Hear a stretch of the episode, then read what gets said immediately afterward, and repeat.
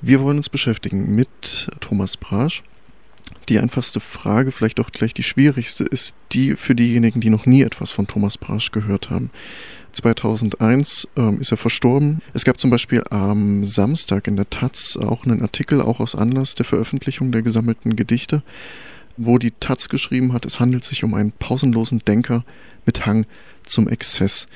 Äh, die Frage an die Herausgeberin, Mitherausgeberin der gesammelten Gedichte von Thomas Brasch. Wer ist dieser Thomas Brasch? Was verbirgt sich hinter diesen? Ja, die Bezeichnung, die ist durchaus nachvollziehbar. Ein pausenloser Denker war Thomas Brasch in jedem Fall. Thomas Braschs Werk zeichnet sich aus durch eine enorme Vielseitigkeit. Das trifft auch für die Gedichte zu. Auch hier spiegelt sich ein Multitalent für meine Begriffe der sowohl in der Lage war, Balladen, Lieder, Vierzeiler zu verfassen und zwar in einer ganz außergewöhnlichen Sprache für meine Begriffe und einer Sprache, die für heutige Leser durchaus auch als aktuell nach wie vor zu bezeichnen ist. Das stelle ich auch immer wieder in Gesprächen mit Nutzern, die bei uns hier im Haus sich mit Thomas Brasch in der Akademie der Künste beschäftigen, fest, dass die Faszination äh, von dieser dicht gewebten Sprache, in der jedes Wort für Brasch äh, eine Bedeutung hatte und an dem er gefeilt hat, äh, ausgeht und ihn eben auch ausmacht. Bevor wir uns mit der Aktualität, die Sie ihm bescheinigen, äh, beschäftigen, vielleicht nochmal auf das Biografische geschaut, wenn man sich die Besprechung ansieht, die es in den letzten Wochen häufiger gab, auch zu Ihrem äh, herausgegebenen Buch, also beziehungsweise zu den gesammelten äh, Gedichten von Brasch, dann wird häufig auf die Biografie ähm, aufmerksam gemacht, die ziemlich außergewöhnlich ist. Also er ist der Sohn eines ähm, jüdischen SED-Funktionärs, eines gar nicht mal äh, so niedrigen SED-Funktionärs, der mehr oder weniger aus der DDR gejagt wurde, auch in Auseinandersetzung mit seinem Vater, die auch äh, für sein Werk relativ entscheidend war, dann in die BRD gekommen ist und sich da auch immer wieder ähm, ja, so einer Vereinnahmung verschlossen hat, als DDR-Dissident dazustehen, sondern auch sehr früh sich auseinandergesetzt hat mit kapitalistischen äh, Zumutungen und einer, der dann eben auch früh gestorben ist, suchtkrank gestorben ist, so sind es äh, häufig die Beschreibungen bei diesen Besprechungen. Was ist das Herausragende in dieser Biografie, was möglicherweise auch außergewöhnlich ist für Thomas Brasch? Thomas Brasch ist 1945 äh, in England im Exil geboren, wo seine Eltern, die beide jüdischer Herkunft waren, seine Mutter kam aus Wien, sein Vater aus Deutschland, äh, sich vor dem Nationalsozialismus geflohen sind und äh, dort äh, überlebt haben und nach dem Krieg etwa 1947 dann in die sowjetische Besatzungszone zurückgekommen sind, übergesiedelt sind und der Vater hier insbesondere eine politische Karriere in Angriff genommen hat. Er wurde letztlich stellvertretender Kulturminister in der DDR. Er hatte Einfluss. Aber die Aussage, dass Brasch vor seinem Vater geflohen sei und dass er aus dem Land geflohen sei, die würde ich doch äh, in Frage stellen. Brasch hat ja auch nicht mit wehenden Fahnen das Land verlassen. Das betont er immer wieder in seinen Interviews als er 1976 hm, in die Bundesrepublik kommt, insbesondere 1977, gibt es zahlreiche äh, Interviews, die er geführt hat, ob für die Zeitschriften oder äh, für das Fernsehen. Und er macht hier immer wieder deutlich, äh, dass er in erster Linie deshalb gegangen sei aus dem Land DDR, weil er dort nicht publizieren konnte. Er war schließlich 31 Jahre alt. Es gab nur einen Gedichtband, der 1975 in der wunderbaren Reihe Poesiealbum 89 erschienen ist, bei Bernd Jentsch.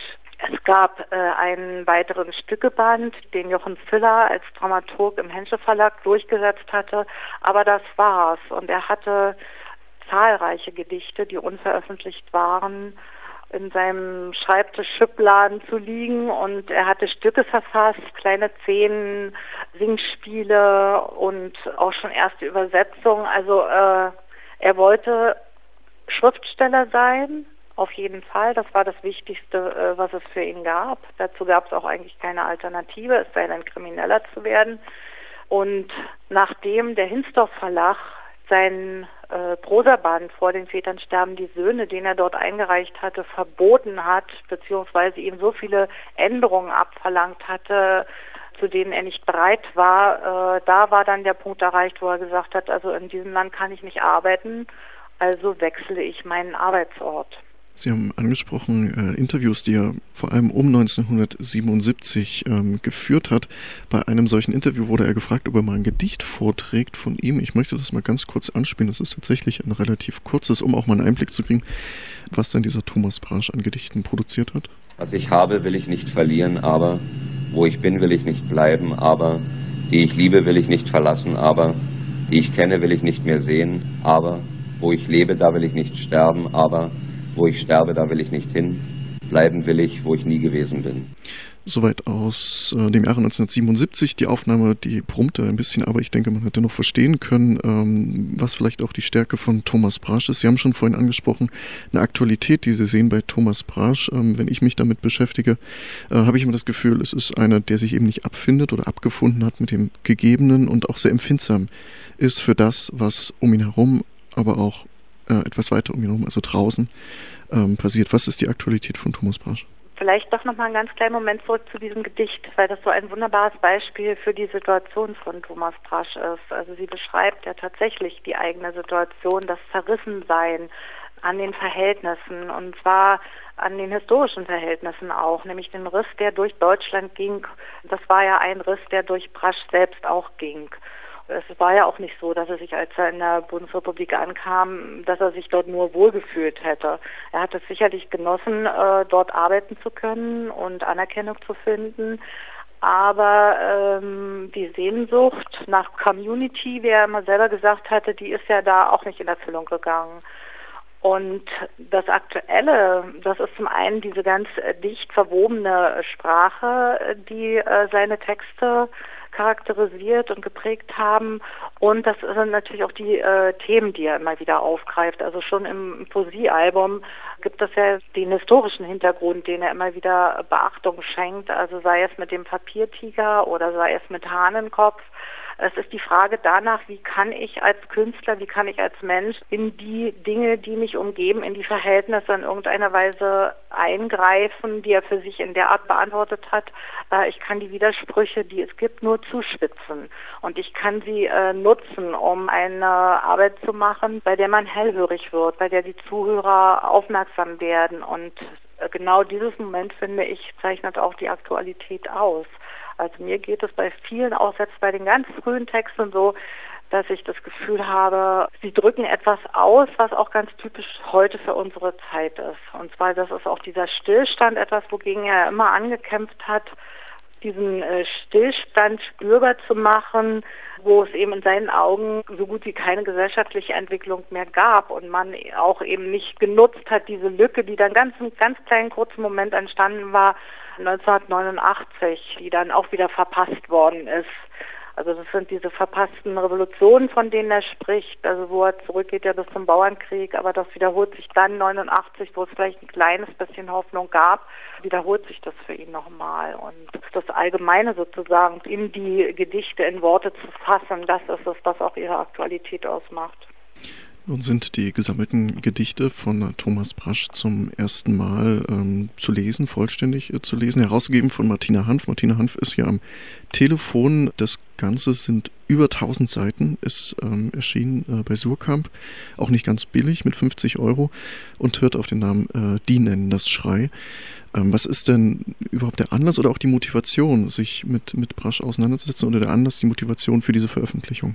Nach dem Tod von Thomas Brasch gab es zusammen mit der Erbengemeinschaft und dem Surkamp Verlag sofort Überlegungen, was könnte man aus diesem umfänglichen Nachlass, den er hinterlassen hat, publizieren und veröffentlichen. Und sukzessive sind einzelne Teile dieses Nachlasses äh, veröffentlicht worden. Zunächst einmal erschien der Stückeband mit ähm, Stücken und Materialien, Stücke, die in den 90er Jahren entstanden waren, die Brasch verfasst hat. Es ist inzwischen der Interviewband erschienen und eine Komplettausgabe der Filme von Thomas Brasch. Und zwischendurch gab es ja zwei äh, Gedichtbände, die auch veröffentlicht wurden, die aber nicht das vollständige Werk umfassen. Und insofern war von Anfang an immer im Gespräch, dass bei Gelegenheit und entsprechender Zeit, die auch die Herausgeber ja dafür oder Herausgeberin ja dafür benötigen, um einen solchen Band fertigzustellen und ihn so äh, fertigzustellen, dass er auch diesen umfänglichen Kommentierungsapparat hat, dem ja zahlreiche Recherchen zugrunde lagen. Also wir haben etwa zwei Jahre, äh, würde ich sagen, an dem Band gesessen, allerdings äh, unter der Voraussetzung, dass die Gedichte ja sehr gut aufbereitet waren. Die sind hier vollständig verzeichnet seit 1999, also noch zu Lebzeiten von Brasch, kamen sie ja hier in die Akademie der Künste.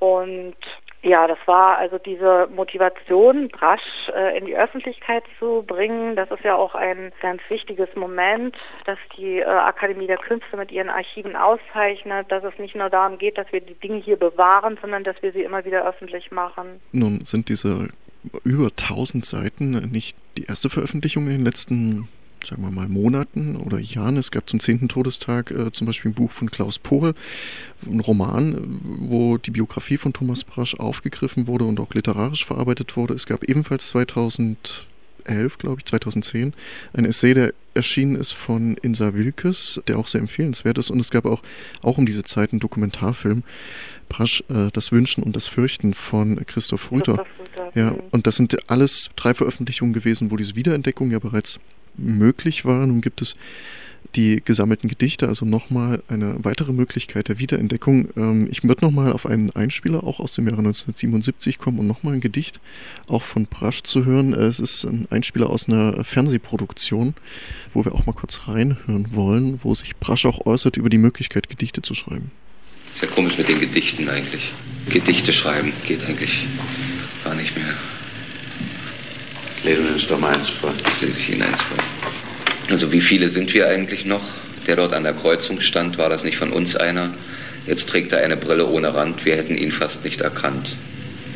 Wie viele sind wir eigentlich noch? War das nicht der mit der Jimi Hendrix-Platte? Jetzt soll er Ingenieur sein, jetzt trägt er einen Anzug und Krawatte. Wir sind die Aufgeregten, er ist der Satte. Wer sind wir eigentlich noch? Wollen wir gehen? Was wollen wir finden? Welchen Namen hat dieses Loch, in dem wir einer nach dem anderen verschwinden? Eine Originalaufnahme von äh, Thomas Brasch ähm, aus dem Jahre 1977 auch nachzulesen, in den nun ähm, erschienenen gesammelten Gedichten bei Surkamp erschienen. Über 1000 Seiten, ich hatte es schon gesagt, die nennen das Schrei, äh, Thomas Braschs gesammelte Gedichte. Es gibt bei dem schon angesprochenen Essay von Insa Wilkes einen Satz, den ich ganz herausragend fand. Sie schreibt, mit der Sucht zu denken, immer wieder Widersprüche zu finden, immer wieder Fehler zu machen, um aus diesen Fehlern mit einer neuen Qualität hervorzukommen. Das ist das, was sie ganz entscheidend hält bei Thomas Brasch. Die Frage ähm, nun an Martina Hanf, Herausgeberin, Mitherausgeberin der gesammelten Gedichte. Ist es auch genau das, was das Bemerkenswerte ist an, an Thomas Brasch und was es möglicherweise auch äh, bei diesen tausend Seiten, das klingt ja so, als wäre tatsächlich alles zusammengetragen worden. Was ist rausgefallen? Gibt es da was, was rausfällt und was eben nicht äh, bei diesem Surkamp-Band gelandet ist? Zwei Fragen auf einmal, immer clever, aber gut, Sie kriegen das hin. Ja, natürlich ist etwas herausgefallen. Und zwar alles, was äh, unserer Auffassung nach als äh, Entwurf äh, im Nachlass überliefert war. Entwurf Würfe mh, darunter verstanden wir, wenn Gedichttexte nicht fertiggestellt waren, ganz offensichtlich. Also wenn irgendwie mitten in der Zeile abgebrochen wurde oder wenn an den Rändern verschiedene Varianten eines einzelnen Wortes verzeichnet waren, wo nicht entscheidbar war, welches ist denn jetzt die endgültige Fassung oder die Festlegung auf das endgültige Wort in dieser Zeile. Also diese Sachen sind äh, natürlich nicht äh, aufgenommen worden. Unser Kriterium war, nicht geschmäcklerisch vorzugehen, auch keine Auswahl in diesem Sinne zu treffen, sondern die Auswahl daran zu bemessen, ob ein Text fertiggestellt war und als Text für sich auch stehen konnte. Das heißt, es sind natürlich damit Gedichte auch aufgenommen worden, bei denen Thomas Brasch sicherlich den Kopf geschüttelt hätte, die er selber nicht veröffentlicht hätte. Aber das ist eben also bei einer Ausgabe, die fast den Charakter einer Werkausgabe hat, denke ich, ist das gerechtfertigt, dass man also selbst die ganz frühen Gedichte, äh, die er mit 15 als Schüler geschrieben hat, die früheste nachgewiesenen Verse stammen von 1953. Das ist das erste Gedicht, was er verfasst hat. Das hat er auch so bezeichnet als das erste Gedicht, äh, was es von ihm gibt. Es gibt eben, wie gesagt, ganz viele, die er als Schüler verfasst hat in den 60er Jahren, die sind aufgenommen und das sind also auch die Gelegenheitsgedichte und die Widmungsgedichte aus den späten Jahren enthalten, die als Nachlassgedichte bisher auch noch nicht veröffentlicht waren. Und ansonsten kommt diese Kompaktheit zustande. Es sind ja die äh, zu Lebzeiten veröffentlichten Bände Einmal eben Poesiealbum 89 und Cargo, der 32. Versuch, auf einem untergehenden Schiff aus der eigenen Haut zu kommen, was sicherlich kein reiner Lyrikband ist, aber in diesem Sinne hat, also so hat Brasch selbst eben auch nicht gedacht. Gedichttexte konnten kleine Szenen werden, also er hat mit den Genres jongliert äh, und dieses Experimentieren mit den Formen war ihm auch wichtiger oftmals als das Endergebnis. Dann kommt noch ähm, der schöne 27. September selbstverständlich hinzu und das Künstlerbuch, was er zusammen mit Starwalde schuf. Dann summiert sich das halt. Also wenn man so eine Entscheidung trifft und die nachgelassenen Gedichte weitestgehend hier mit aufnimmt, ergibt sich so ein Mammut.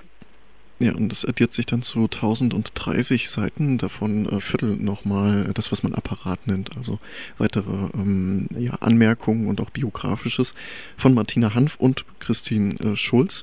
Das Ganze äh, erschien, die gesammelten Gedichte von Thomas Brasch, sie nennen das Schrei. Bekannt geworden oder mir bekannt geworden ist Thomas Brasch mit einer Rede aus den frühen 80er Jahren. Äh, wir hatten ja biografisch äh, schon darüber geredet. Brasch kommt aus der DDR in die BRD ähm, und will dort nicht wahrgenommen werden als Dissident im Westen, macht einen Film und wird prämiert für diesen Film mit dem Bayerischen Filmpreis. Und dann gibt es die Szene, dass er ähm, ja quasi eine Rede halten soll und neben ihm steht Franz Josef Strauß und ähm, er äußert sich auch über etwas, was äh, immer zentral ist oder aus meiner Sicht zentral ist im Werk von Brasch, nämlich über die Widersprüche, äh, Künstler sein zu können, sein zu müssen im Zeitalter von ja, Kulturindustrie. Der Umstand, dass ich diesen Preis aus den Händen des bayerischen Ministerpräsidenten, dessen politische Haltung der meinen entgegengesetzt ist, annehme, hat unter meinen Freunden zur Auseinandersetzung geführt. Ich möchte hier erklären, warum ich die Annahme oder Ablehnung dieses oder jenes Preises für ein sekundäres Problem halte, hinter dem ein wichtigeres zutage tritt. Unter den Widersprüchen, die unsere Zeit taumeln lässt zwischen Waffenstillstand und Krieg, zwischen dem Zerfall der Ordnung, die Staat heißt, und ihrem wütenden Überlebenskampf, zwischen dem Alten, das tot ist, aber mächtig, und dem Neuen, das lebensnotwendig ist, aber nicht in Aussicht, scheint der Widerspruch, in dem ich arbeite, ein geringer. Gleichzeitig ein Denkmal zu setzen, dem anarchischen Anspruch auf eigene Geschichte, und dies zu tun mit dem Wohlwollen derer, die eben diesen Versuch unmöglich machen wollen und müssen, der Herrschenden nämlich. Obwohl, wie gesagt, nicht der wichtigste Widerspruch, ist er doch für den, der ihm ausgesetzt ist, der mit dem Geld des Staates arbeitet und den Staat angreift, der den subversiven Außenseiter zum Gegenstand seiner Arbeit macht und sich selbst zur gleichen Zeit zu einem Komplizen der Macht, ein entscheidender. Er ist der Widerspruch der Künstler im Zeitalter des Geldes schlechthin. Und er ist nur scheinbar zu lösen. Mit dem Rückzug in eine privatisierende Kunstproduktion oder mit der Übernahme der Ideologie der Macht. Beides sind keine wirklichen Lösungen, denn sie gehen dem Widerspruch aus dem Weg und die Widersprüche sind die Hoffnung. Erst sie ermöglichen den Bruch, der durch die Gesellschaft der Leistungen und der staatlichen Macht geht und durch jedes einzelne ihrer Glieder in ihrer ganzen Größe zu erkennen. Diese Gesellschaft hat sie geschaffen, hat die Künste in die Zerreißprobe zwischen Korruption und Talent geschleift. Und nicht die Künste werden diesen Widerspruch abschaffen, sie können sich ihm nur aussetzen, um ihn besser zu beschreiben, sondern alle Kräfte, die zur Abschaffung der gegenwärtigen Zustände beitragen, die keine menschenwürdigen sind. Davon handelt mein Film, auch wenn er von Kriminellen handelt. Aber die Kriminalität ist der urwüchsigste Ausdruck der Auflehnung. Ich nehme diesen Preis als Ausdruck des Widerspruchs entgegen, den ich am Anfang erwähnte. Meine Arbeit wird weiter darauf gerichtet sein, den Widerspruch auszuhalten und zu verschärfen, auch mit dem Film, an dem ich zurzeit arbeite und für dessen Finanzierung ich die 50.000 Mark, die ich hier bekomme, brauche. Ich danke der Filmhochschule der DDR für meine Ausbildung. Ich,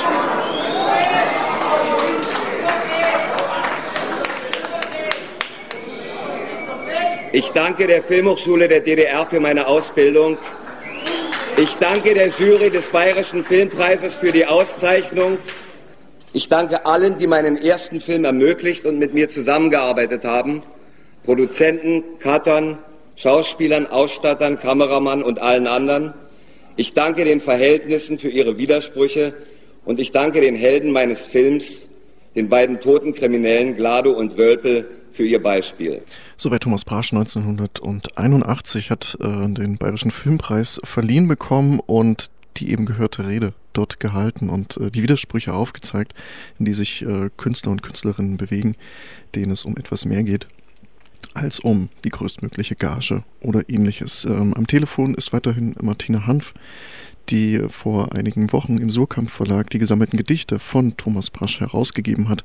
Und die Frage eben an diese Mitherausgeberin Martina Hanf, äh, ob denn die Widersprüche tatsächlich die Hoffnung sind, natürlich auch mit dem Hintergedanken auf die Biografie von Brasch, der eben, so kann man das sagen, auch äh, an seinem Dasein als Dichter zugrunde ging, relativ früh verstorben ist und diese Sehnsucht nach Utopie eben nicht eingelöst worden konnte und möglicherweise doch nicht der Weg ist, den es einzuschlagen gilt? Ich glaube, ich würde das ein bisschen anders formulieren. Also denn Brasch selber sagt ja, dass Kunst, Literatur und Film nicht die Aufgabe hat, Hoffnung zu produzieren. Solange eine Gesellschaft sich in Auseinandersetzung befindet, gar nicht mal dramatisch mit äh, Straßenkämpfen oder so, sondern prinzipiell als bürgerliche Gesellschaft im Überlebenskampf sich befindet, solange ist es seiner Auffassung nach völlig sinnlos, Hoffnung zu produzieren.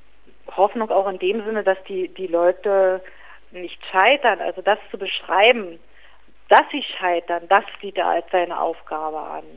Und daraus äh, äh schöpft er dann Hoffnung auf äh, Veränderung. Dann darf man aber auch nicht vergessen, dass Thomas Brasch, wenn man äh, das Gesamtwerk äh, anschaut und wenn man seine Biografie betrachtet, dass er in einem ganz äh, hohen Maße wesentlich intensiver gelebt hat als äh, andere Menschen. Insofern dieser frühe Tod ist nicht für meine Begriffe nicht ganz verwunderlich. Er hat sich bis an die Grenzen ausgelotet und ausgeschöpft. Er hat äh, neben den Filmen Stücke äh, bis zum Schluss noch Übersetzungen, wunderbare Shakespeare-Übersetzungen, in denen sich übrigens ja auch, also dieses lyrische Moment, was bei Brasch, dieser Rhythmus, äh, den er hat, dieses Vokale, das äh, wird ja da auch ganz deutlich und sichtbar. Er hat sozusagen wie eine Flamme an beiden Enden gleichzeitig äh, gebrannt, was die Arbeit anbelangte. Ich glaube nicht, dass er zu dem Zeitpunkt 89 noch große Utopien im Kopf hatte.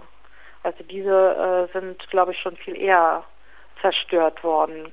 Die Hoffnung, äh, dass sich äh, gesellschaftlich große äh, Veränderungen ergeben und darauf, dass es tatsächlich also im wahrsten Sinne etwas demokratischer zugeht und dass die DDR nicht einfach vereinnahmt wird, zeigte sich ja relativ bald. Klar hat ihn das äh, in gewisser Weise verzweifelt gemacht, weil er vielleicht so einen kleinen Moment dachte, dass in dieser Lücke jetzt, die da entstanden war zwischen 89 und 90, dass da etwas Neues entstehen kann, dass etwas passieren kann. Aber das war ja nicht der Fall dazu hatte er dann ja auch nichts mehr zu sagen. Also seine Bereitschaft, noch öffentlich aufzutreten in Interviews, die war dann gleich null. Und er spricht ja auch äh, verschiedentlich nicht von Vereinheitlichung, sondern von Verkreinheitlichung. Vielmehr ist es diese Familiengeschichte auch, die ihn zeitlebens äh, beschäftigt hat und äh, die Verwundungen herbeigeführt hat. Das ist das eine. Also dieses äh, deutsch-deutsche Problem ist jetzt zu bei ihm auch noch das deutsch-jüdische Problem, was dahinter steckt. Und zum anderen kommt hinzu, dass er 1968 ja im Gefängnis gesessen hat und das äh, hat ihn auch verändert. Also das sind, glaube ich, die zwei Punkte, die ich benennen würde, mm, wenn man mich fragt, was war es, was ihn äh, zerstört hat, zerrissen hat, kaputt gemacht hat.